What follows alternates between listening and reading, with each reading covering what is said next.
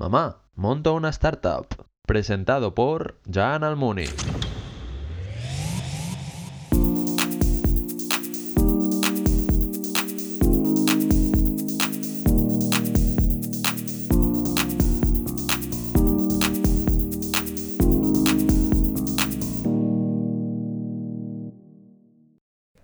Buenas tardes y bienvenidos de nuevo a otro episodio de Mamá Monta una Startup. Hoy ya es el episodio número 14. No me digas por qué, Pedro, pero el número 14 me gusta, me gusta bastante. Y bueno, también bienvenido como siempre a los espectadores de YouTube.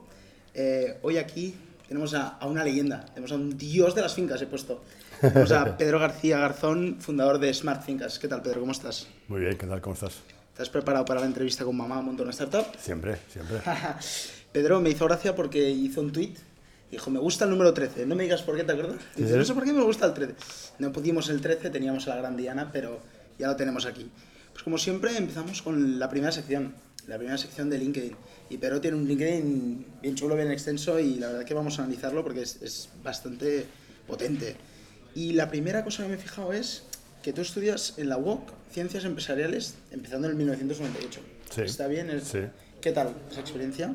A ver, yo no, llegué a terminar el COU, eh, me encontré con una situación familiar, eh, fui padre justo antes de irme a la mili, en su momento, me obligó a ponerme a trabajar, con lo cual tuve que dejar de estudiar, pero cuando tuve la oportunidad, con el tema del acceso de más de 25, cuando tuve la oportunidad, yo ya estaba trabajando, pero dije, oye, hay que tener formación, y, y entonces la UOC, que acababa de salir hacía muy poquito tiempo, me dio la oportunidad de hacer tanto el acceso como luego eh, matricularme para poder em- empezar los estudios, por lo menos. Lo que pasa que luego el trabajo, el día a día, ya no te daba para estudiar, tuve otro hijo, hijos, trabajo, familia, estudios. es todo, Eres una máquina, Pedro. Todo, todo junto era difícil, máquina. era difícil.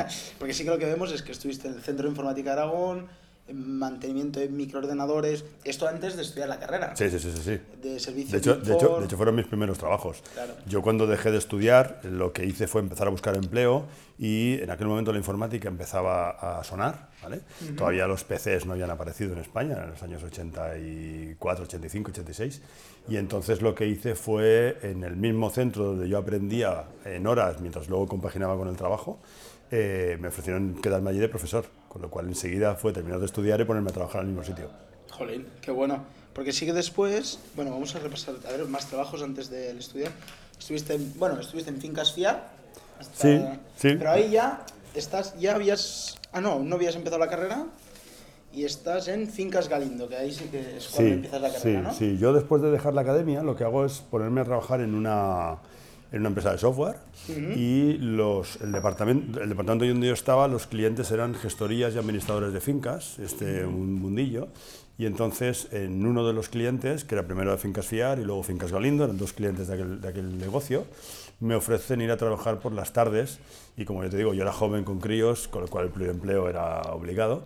Entonces me ofrecieron ir a trabajar por las tardes pues para hacer la reunión de vecinos y demás. Y entonces empecé a- a- en uno de ellos y entonces eh, cuando tuvieron necesidad de incorporar más horas mías, dejé el empleo de programador que estaba yo de- trabajando y me puse a trabajar con ellos como responsable de IT del, del- del negocio, pero también compaginando un poquito con el tema del mundo. Empecé a hacer mis primeros en- entradas al mundo de las De las fincas, fincas. Cosa que ahí me... Que después vamos a entrar ahí porque, como he dicho, es el dios de las fincas, lleva muchísimos años con las fincas. Bueno, y sé que después, eh, en tema estudios, eh, haces un máster de gestión inmobiliaria en Sí, la UPC. sí. Luego, después de, después de trabajar en ese primer despacho, me ofrecen un, un- un incremento en otro despacho, cambio a otro, otro despacho, y uno de los acuerdos que tenía laborales para la contratación es que me iban a pagar un máster, y entonces hice un máster de, de gestión de fincas en el tema inmobiliario en la, en la UPC. Y después ya haces dos, dos másters, pero mucho más adelante, que ya es 2014-2016. En Inés y haces un posgrado en marketing online, Sí. muy diferente a lo Sí, que estabas, sí, ¿no? ¿Qué tal este máster? Porque sí que es... Bueno, ahí lo que hice fue aprender el mundito del, del- del tema online. Yo, lógicamente, no, no conocía el mundo digital, no conocía lo que era hacer campañas de Google Ads, campañas de Facebook, las redes sociales. Todo este mundo era absolutamente desconocido para mí y Totalmente. creía que una manera rápida y, y- y- y directa de, de- de hacerlo era hacer un estudio y entonces lo que hice fue en INESD hacer ese ¿Y curso. funcionó? O sea, Sí, sí, sí, sí, sí, sí, aprendí bastante y la verdad que, hombre, creo que soy un alumno aventajado, sobre todo teniendo en cuenta de que no soy un millennial, de que he venido un poquito, eh, soy un viegenial, ¿vale? Y por tanto, pues bueno, estar ahí, te- había gente bastante, bastante profesional, bastante válida en el profesorado y, y estoy muy orgulloso de haber pasado por ahí. Qué bueno. Y después sí que vas ya a la Universidad de Burgos en 2016 a ya entrar dentro de lo que es administrador de fincas, Sí, sí, ahí ha sido un, un poco el por obtener un título que me, me validara mi formación o me validara mi experiencia. ¿vale? Ya por un tema de, de la nueva estrategia que tengo con la nueva compañía que, que tengo en este momento, que me interesaba tener ese curso finalizado. Y entonces, bueno, ya era un curso que ya digo, pues era, era prácticamente todo era online, con lo cual no tenía la presencia, solo tenía que ir a Burgos a hacer los exámenes de final de curso, con lo cual, pues bueno, me, me, me pudo compaginar y hace muy poquitos meses, en octubre, eh, conseguí sacarme, sacarme la titulación. Felicidades por, por el título. y bueno, proseguimos, porque no, no acabo aquí, ¿eh? No, no acabo aquí. Después te vas a Fincas Feliu, que Sí. ahí no hemos, no hemos entrado, a un CAT. Bueno, ¿qué tal estos trabajos? Pero yo voy hablando aquí de trabajos, sí. A ver, pues Fincas Feliu es el tercer despacho donde estuve de fincas. Ya digo, del, del- del- cada uno lo que hacía era pues, bueno, of- ofrecerme propuestas dentro del mismo sector, siempre en el sector del mundo inmobiliario. Eh, me ofrecían mejores propuestas económicas, de proyecto y demás. Entonces fui, fui cambiando. Y Fincas Feliu fue el último empleo que tuve como asalariado, porque ya de Fincas Feliu ya empecé a montar compañías por mi cuenta. Que es a una CAT, si no me equivoco. Bueno, a una CAT es un paso, Un es decir, sí, es un paso intermedio. Estuve durante, durante un par de años. eh, yo salí de Fincas Feliu y monté mi propia compañía, que era Fincas Gran Pallesá, que era una administración de fincas y una inmobiliaria, Sí. ¿vale? Pero que lo, lo solapé con otra compañía en la que yo era el gerente, no era socio, no era fundador, era el gerente porque bueno, era un proyecto de energía solar para montar parques en Andalucía y me creyeron que mi formación inmobiliaria era interesante para poder concretar y negociar el uso de esos terrenos donde se iban a construir los parques solares. Yo de energía solar no sabía nada, pero de ne- negociar terrenos donde poderlos ubicar y conseguir todo el tema de licencias y esto sí, Ah, entonces sí. estuve durante un par de años en esa compañía, pero solapándolo con otra compañía que era el mundo inmobiliario. ¿Y en Mafre? Porque veo que también estuviste en Mafre. ¿Es diferente? Porque eres director de oficina en Mafre. o- Sí, Mafre, Mafre durante esos años, en el pueblo donde yo tenía la oficina, que era Pallesá, eh, Mafre se queda sin oficina en ese pueblo. Mafre todavía es una compañía de las que utiliza mucho el modelo de oficina eh, cerca del, del cliente. Y entonces en el- se quedaron sin oficina, me vinieron a ver y me propusieron ser la oficina delegada de Mafre en, en bueno. Eh, cosa que bueno, me, me sirvió. Sobre todo, sobre todo en Mafre, ya no, ya no por ganar dinero vendiendo seguros, que no fue un tema de ganar dinero, sino porque era una gran compañía y me permitió estar en, el, en la aureola, igual que ahora estoy mucho en el ecosistema startup, como tú. Startup, ¿vale? claro. Pues ahora lo- allí en aquel momento lo que era el ecosistema de gra- gran, compañía, de un corporate, donde hay pues, bueno, números de grandes compañías, donde hay conferencias donde te viene el CEO de la compañía o el presidente de la compañía y te da una charla. Bueno, estuve en un entorno donde se movía mucho el mundo, el mundo de la gran compañía y ahí aprendí bastante. Qué Ya digo, bueno. menos que ganar dinero y, y más, más de aprender. Más de aprender, está muy bien, muy bien. Y sí que veo algo de coordinador del área tecnológica de la Universidad de Zaragoza, pero veo que aún lo eres. O sea, Sí, en Zaragoza es la primera universidad de España donde se ha creado una cátedra eh, en compaginación, o sea, compagina la, la- la- la- la universidad que es pública con una empresa privada y entonces eh, yo con- como digamos que mi background prácticamente se resume a mundo tecnológico y mundo inmobiliario, entonces me dijeron, oye, vamos a crear una sección dentro de esta cátedra que es el mundo tecnológico y queremos que seas el director de la cátedra en esa, en esa zona. Y esto es muy reciente, porque tiene un añito y medio, creo. Sí, desde febrero de Y- 2018. Sí, y estoy, pues vale, un año y poco, y ahí estoy metido también, un poquito como coordinador de ese área. Y ya las últimas aventuras, porque estás en la Universidad de Zaragoza, fundaste en noviembre de 2014 el arte de administrar, Sí, que es una compañía que te- tengo y todavía funciona. también hiciste en 2017 Pod Myself, También es un proyecto de una compañía de chatbots. de chatbots, y bueno, y la última en la que estamos aquí, pero que ya lleva, ya lleva siete años, que es Smart Fincas. Smart Fincas lleva siete años, lo que pasa es que ha estado cuatro años, cuatro años eh, en, la- en el cajón. Ha estado cuatro años en el cajón, eh, haciendo, haciendo el reposo para ahora volver a, a salir del cajón. Vos, si quieres de las tres, si quieres hacer una explicación, explicación de un minuto y si quieres hacer promoción, aquí puedes hacer promoción. ¿eh? A ver, de las tres compañías que tengo en marcha, el arte de administrar es una consultora para administradores de fincas. Volvemos a lo mismo, es el mundo donde yo, donde conozco, es mi mundo. Eh, entonces, el- el- es una consultora para lo que hace es el pequeño despacho, que es el 80% del mercado de administradores, el pequeño despacho que no sabe utilizar la tecnología para ser óptimo y ser eficientes, les hacemos consultoría para conseguir que eh, sean más eficientes gracias a la tecnología. ¿vale? Y hemos desarrollado un agregador financiero que podía ser algo parecido a lo que es un FinTonic. Lo que pasa es que FinTonic es para personas, para particulares, y nuestra tecnología lo que hace es lo mismo, pero para administradores de fincas que tienen, en la gestión de sus fincas, tienen muchas cuentas bancarias. ¿vale? Entonces les hacemos algo muy parecido a esa misma tecnología. ¿vale? Qué bueno. Luego, Van Myself vino un poquito de casualidad porque me presenté con unos compañeros a hacer un, a un hackathon. Entonces, en el hackathon teníamos que resolver un problema de un e-commerce y del so- el, el servicio de soporte posterior a la venta en un e-commerce. Y entonces decidimos que en lugar de hacerlo por otro medio, pues lo hacíamos con un chatbot que estaba educado o entrenado para poder atender, pues oye, un producto que me ha llegado defectuoso, que no me ha llegado, que X, ¿vale? Pero lo tienes alma, de un chatbot. tienes alma en generación Z, tienes alma, Sí, ¿eh? Sí, sí, hackathons, startups, ¿eh? Sí, sí, sí, sí. Es un crack. Leyenda. Bueno, y la última. Y la última es Smart Fincas. Smart Fincas. Smart Fincas en el 2013 yo tenía, yo tenía en aquella época todavía, todavía mi compañía de, de gestión de administración de fincas, que era una compañía normal, analógica, como cualquier administrador que puede haber hoy en día. Y lo que decidimos fue crear una compañía que era la digitalización de parte de ese servicio que se podía dar en una, en una gestión de fincas, ¿vale?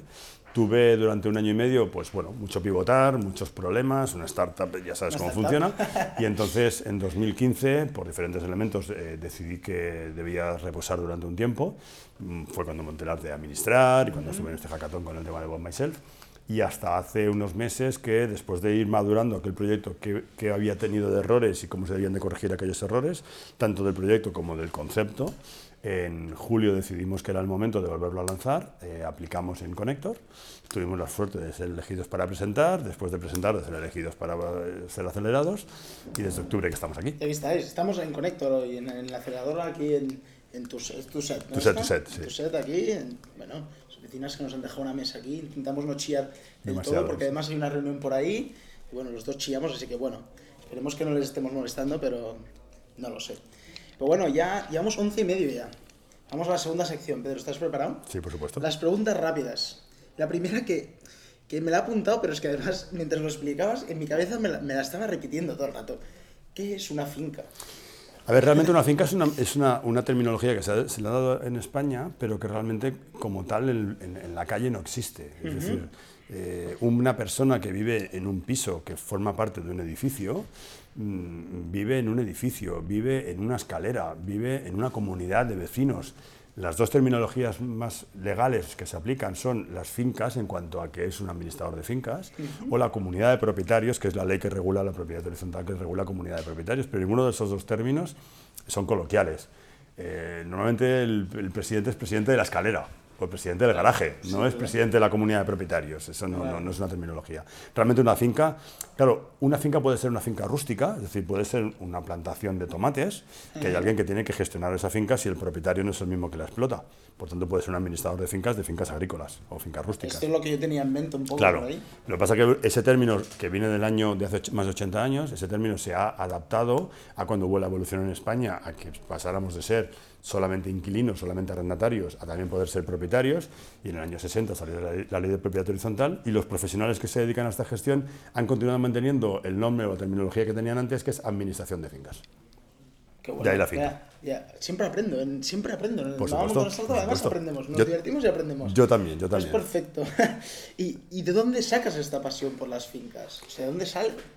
Yo realmente no tengo pasión, lo que tengo es experiencia. Ah, experiencia. ¿vale? Es decir, yo caigo en el mundo de las fincas de rebote, es decir, caigo porque, porque yo soy desarrollador de una solución para que el un administrador de fincas pueda hacer óptimo su trabajo. eh, por necesidad de eh, tener un salario, tener un complemento salarial, me meto en este mundo, empiezo a aprenderlo, no me disgusta, evidentemente es un mundo que, que- me atrae, pero eh, a mí me trae mucho más la solución tecnológica o todo lo que tiene que ver con solución tecnológica que no tanto el, eh, el trato la finca en sí, ¿vale? Es decir, en las fincas hay una, una gran parte, había un, term- un término en el inglés que me dijo un brown, brown dispatcher, que al final es, oye, hay un problema en la finca, hay un marrón, pues tiene que haber alguien que lo gestione. Entonces, normalmente el administrador no lo resuelve, sino que lo hace es despacharlo, pues si hay un escape de agua, me llega un marrón que es el escape de agua, yo lo despacho al, al, al lampista, al fontanero, al electricista que vaya a solucionar el problema, ¿vale? Entonces, al final un administrador realmente no hace solamente esto, lo que pasa es que muchas veces lo que más visible es, o el principal elemento por el que una comunidad decide tener un administrador y es decir, oye, alguien se tiene que encargar de los problemas de la finca, por tanto, eh, hay esta parte. Y Y, esa tú. parte, exacto, y esa parte es la que a veces es, es ingrata y es incómoda, ¿vale? Porque muchas veces los vecinos no entienden que la problemática no se puede resolver inmediata y que si a las 8 de la tarde llamas a una persona para que vaya a reparar la antena y aquel día hay un Madrid-Ajax, pues seguramente lo, tendrás que escuchar por RACU porque no te va, no te va a ir el operario, no va a perder su partido de fútbol por, por, por ir a reparar el problema y hasta el día siguiente no se puede reparar, claro. Claro.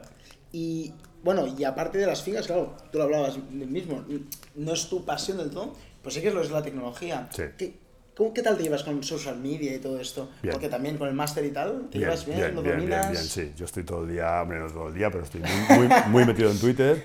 Eh, hay, hay redes sociales que no las he tocado, todas las redes sociales de más gente joven y demás, evidentemente que no, pero bueno, Twitter para mí es una red que me permite hacer muchísimas cosas, profesionalmente hablando, laboralmente hablando, y bueno, mm, te llevas a veces sorpresas cuando haces un tweet, eh, seguramente, y crees que nadie lo ha leído porque nadie te marca un like, pero a los dos días te llegan WhatsApps diciéndote, oye, te has pasado, o qué bueno tu, tu tweet, pero nadie te lo marca, ¿no? Bueno, es un mundito interesante. ¿Y crees que es crucial a día de hoy esto? ¿Perdón? ¿Crees que es crucial a día de hoy el, las redes sociales, estar Siempre, ahí siempre, presente? siempre, siempre. A ver, al día de hoy y cada día más. Es decir, el, por ejemplo, el mundo de la administración de fincas es un mundo que la mayoría de los propietarios, que son los clientes de un administrador de fincas, y por tanto es el entorno en el que yo me muevo, normalmente son de edad de media- mediana edad hacia arriba, es decir, de 50 para arriba.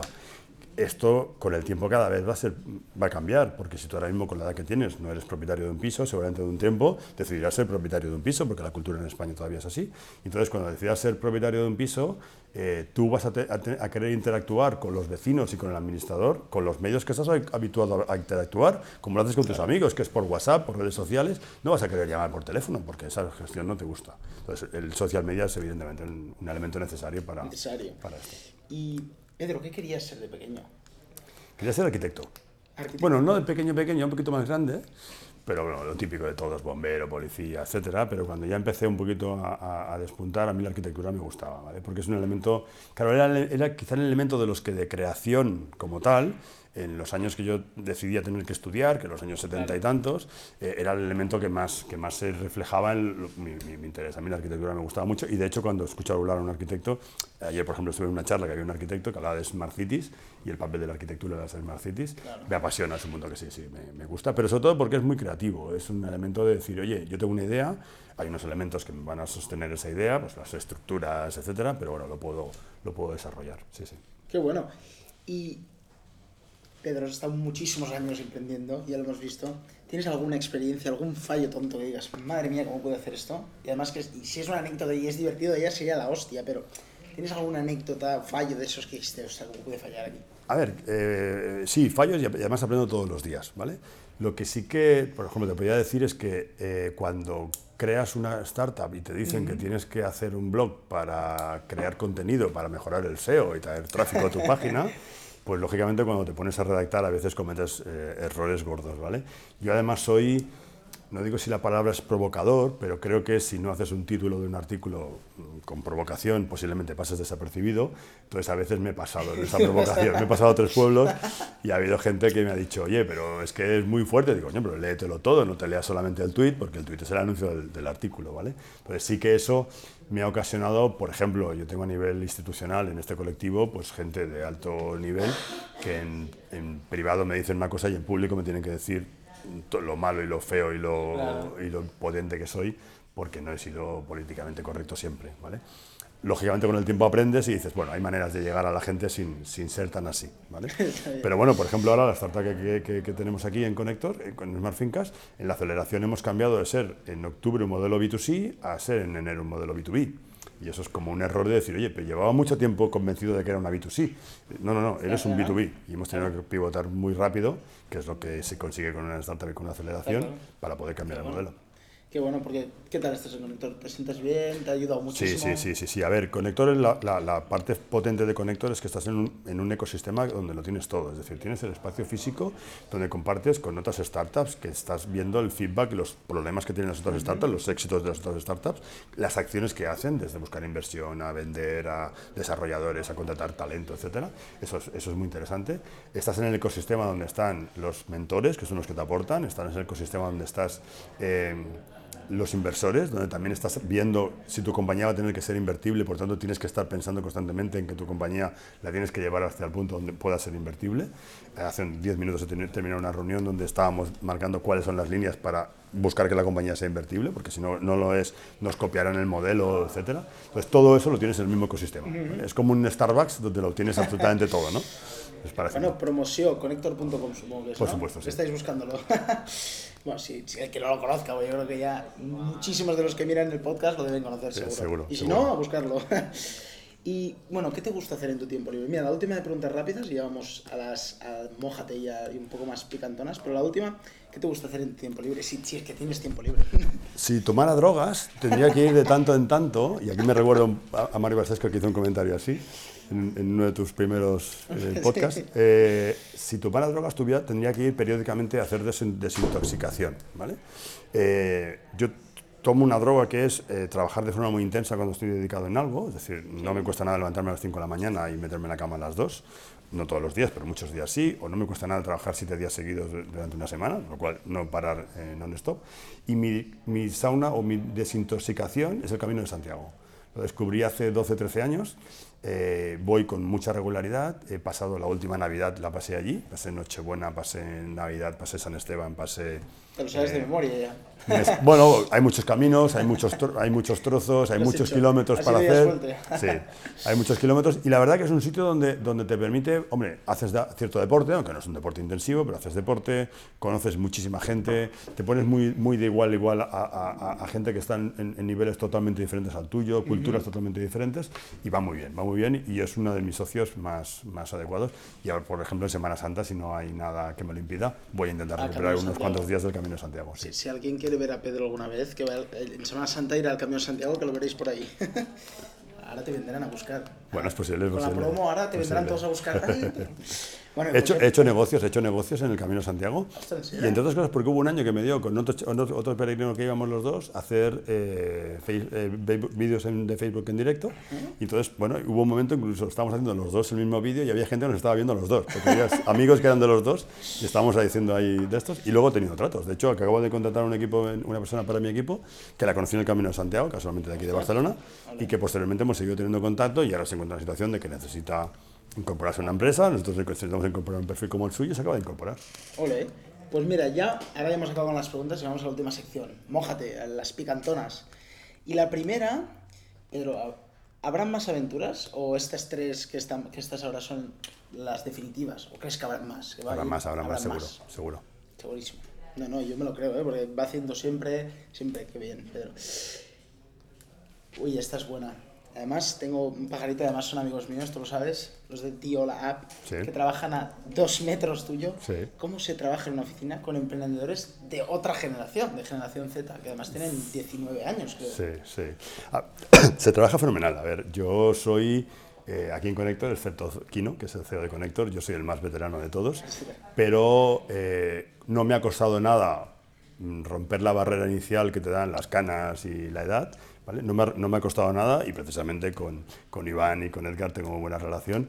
¿Por qué eso? Porque me ven con la madurez de mis cincuenta y tantos, pero con la juventud de que pues, soy un startupero como ellos, que voy con deportivas como ellos y que me voy en el, me vendo en el mundito este y que me lo, me lo paso muy bien con ellos. Qué Sí, bueno. sí. Em, eh, Pedro, ¿volverías a hacer lo mismo si volviéramos a 1998, 90, esa época? ¿Volverías a empezar todo lo que has empezado? Eh, no, no, y te digo por qué. Yo creo que cometí un error, todo que he aprendido y está dentro de mi currículum.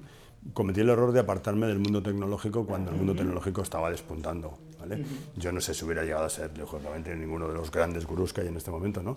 pero yo sé que, que lo- a la rapidez con la que mm, me encuentro cómodo con, con elementos tecnológicos nuevos, eh, si no hubiera estado 20 años en otra profesión, donde he aprendido mucho de esa otra profesión, yo creo que hubiera hecho cosas mucho, muy chulas, muy chulas en el mundo tecnológico.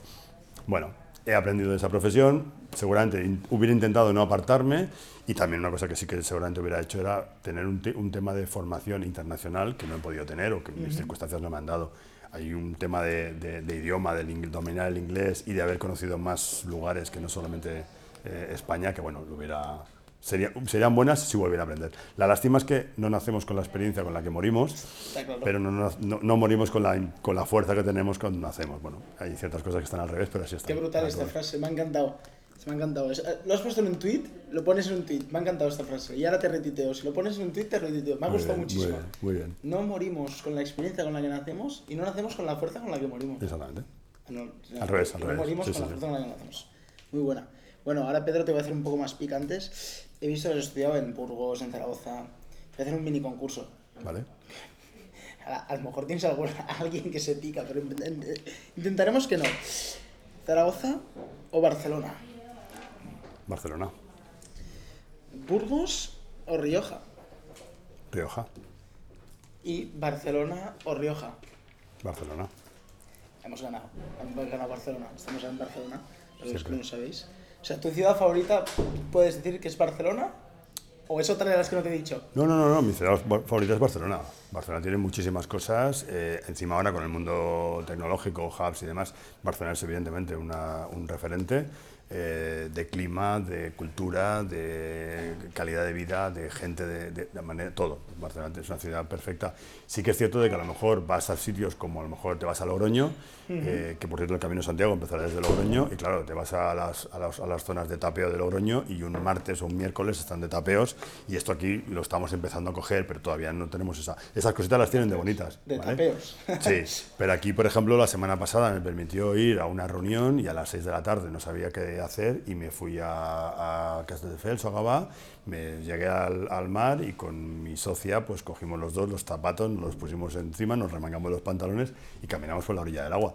Estaba fresquita, pero hacía una tarde todavía interesante y eso en La Rioja o en Burgos no lo puedes hacer. Qué bonito. Es- Ni en Zaragoza tampoco. Yo no lo he hecho, yo a lo mejor lo haré. Me Pues iré un día por ahí a, a caminar en la playa, que además me gusta. Está muy bien, está muy bien. Y haremos las últimas dos, ¿vale? Que llevamos 26 minutos.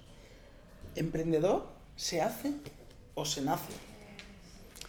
Uf, yo creo que se hace, porque claro, no sé, no sé si cuando nacemos lo somos, ¿vale? Lo que sí que es cierto es de que eh, para emprender te tiene que gustar.